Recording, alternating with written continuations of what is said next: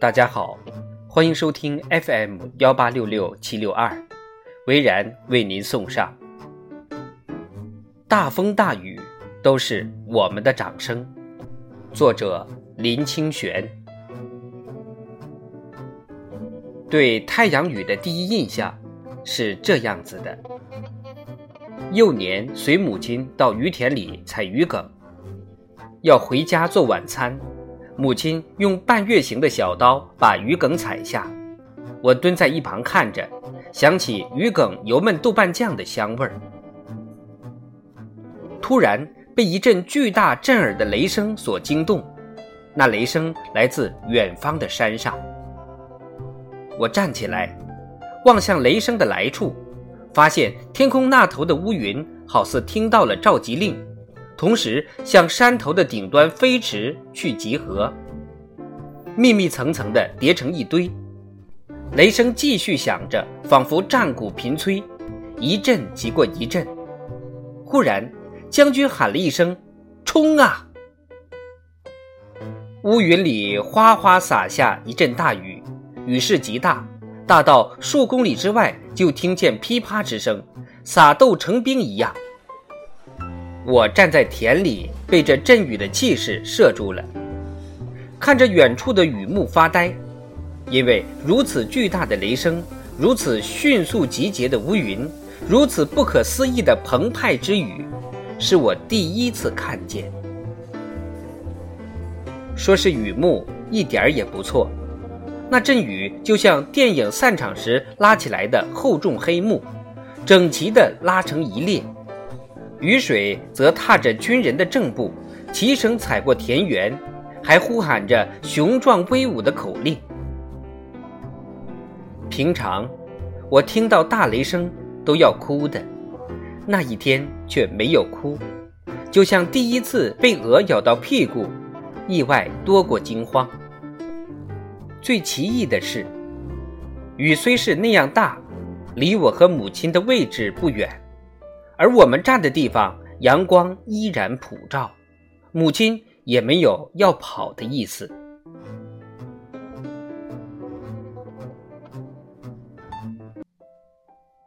妈妈，雨快到了，下很大呢。是西北雨，不要紧，不一定会下到这里。母亲的话刚说完，一瞬间，西北雨就到了。有如机枪抢空，哗啦一声从我们头顶掠过。就在扫过的那一刹那，我的全身已经湿透。那雨滴的巨大也超乎我的想象，炸开来几乎有一个手掌，打在身上微微发疼。西北雨淹过我们，继续向前冲去。奇异的是。我们站的地方仍然阳光普照，使落下的雨丝恍如金线，一条一条编织成金黄色的大地，溅起来的水滴像是碎金屑，真是美极了。母亲还是没有要躲雨的意思。事实上，空旷的田野也无处可躲。她继续把未采收过的鱼梗采收完毕。记得他曾告诉我，如果不把粗的鱼梗割下，包覆其中的嫩叶就会壮大的慢，在地里的芋头也长不坚实。把芋梗用草捆扎起来的时候，母亲对我说：“这是西北雨，如果边出太阳边下雨，叫做日头雨，也叫做三八雨。”接着。他解释说：“我刚刚以为这阵雨不会下到玉田，没想到看错了。因为日头雨虽然大，却下不广，也下不久。我们在田里对话，就像家中一般平常，几乎忘记是站在庞大的雨阵中。母亲大概是看到我愣头愣脑的样子，笑了，说。”打在头上会痛吧？然后顺手割下一片最大的玉叶，让我撑着。玉叶遮不住西北雨，却可以暂时挡住雨的疼痛。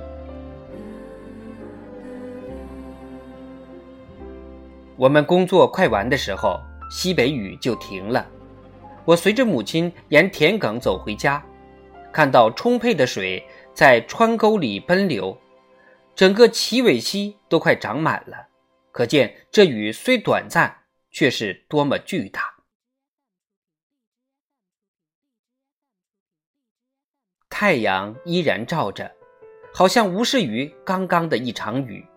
我感觉自己身上的雨水向上快速的蒸发，田地上也像冒着腾腾的白气，觉得空气里有一股甜甜的热，土地上则充满着生机。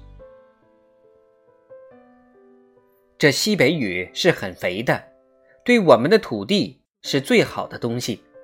我们做田人。偶尔淋几次西北雨，以后风啊雨呀，就不会轻易让我们感冒。田埂只容一人通过，母亲回头对我说：“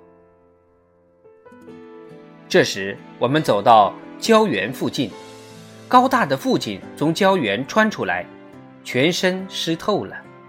哟，这阵雨真够大。”然后他把我抱起来。摸摸我的光头，说：“有给雷公惊到否？”我摇摇头，父亲高兴地笑了：“哈，金刚头不惊风，不惊雨，不惊日头。”接着，他把斗笠戴在我头上，我们慢慢的走回家去。回到家，我身上的衣服都干了。在家院前，我仰头看着刚刚下过太阳雨的田野远处，看到一条圆弧形的彩虹，晶亮的横过天际。天空中干净清朗，没有一丝杂质。我时常忆起那骤下骤停、瞬间阳光普照，或一边下大雨一边出太阳的。太阳雨，所谓的三八雨，就是一块田里，一边下着雨，另一边却不下雨。我有几次站在那雨线中间，让身体的右边接受雨的打击，左边接受阳光的照耀。三八雨是人生的一个谜题，使我难以明白。问了母亲，她三言两语。就解开这个谜题。她说：“任何事物都有界限，山再高，总有一个顶点；河流再长，总能找到它的起源；人再长寿，也不可能永远活着。雨也是这样，不可能遍天下都下着雨，也不可能永远下着。”在过程里固然变化万千，结局总是不可预测的。我们可能同时接受着雨的打击和阳光的温暖，我们也可能同时接受阳光无情的暴晒与雨水有情的润泽。山水介于有情与无情之间，能适性的、勇敢的举起脚步，我们就不会因自然轻易得感冒。在苏东坡的词里有一首《水调歌头》，是我很喜欢的。落日绣帘卷，庭下水帘空。知君为我新作，窗户湿青红。常记平山堂上，亲枕江南烟雨，遥遥莫孤鸿。识得醉翁语，山色有无中。一千顷都静静，到碧峰。忽然浪起，仙舞一夜白头翁。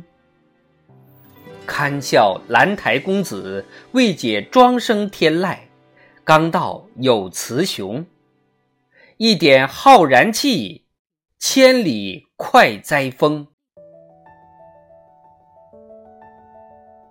在人生广大的倒影里，原没有雌雄之别，千顷山河如镜，山色在有无之间，使我想起南方故乡的太阳雨。最爱的是末两句：“一点浩然气，千里快哉风。”心里存有浩然之气的人，千里的风都不易快哉，为他飞舞，为他鼓掌。这样想来，生命的大风大雨，不都是我们的掌声吗？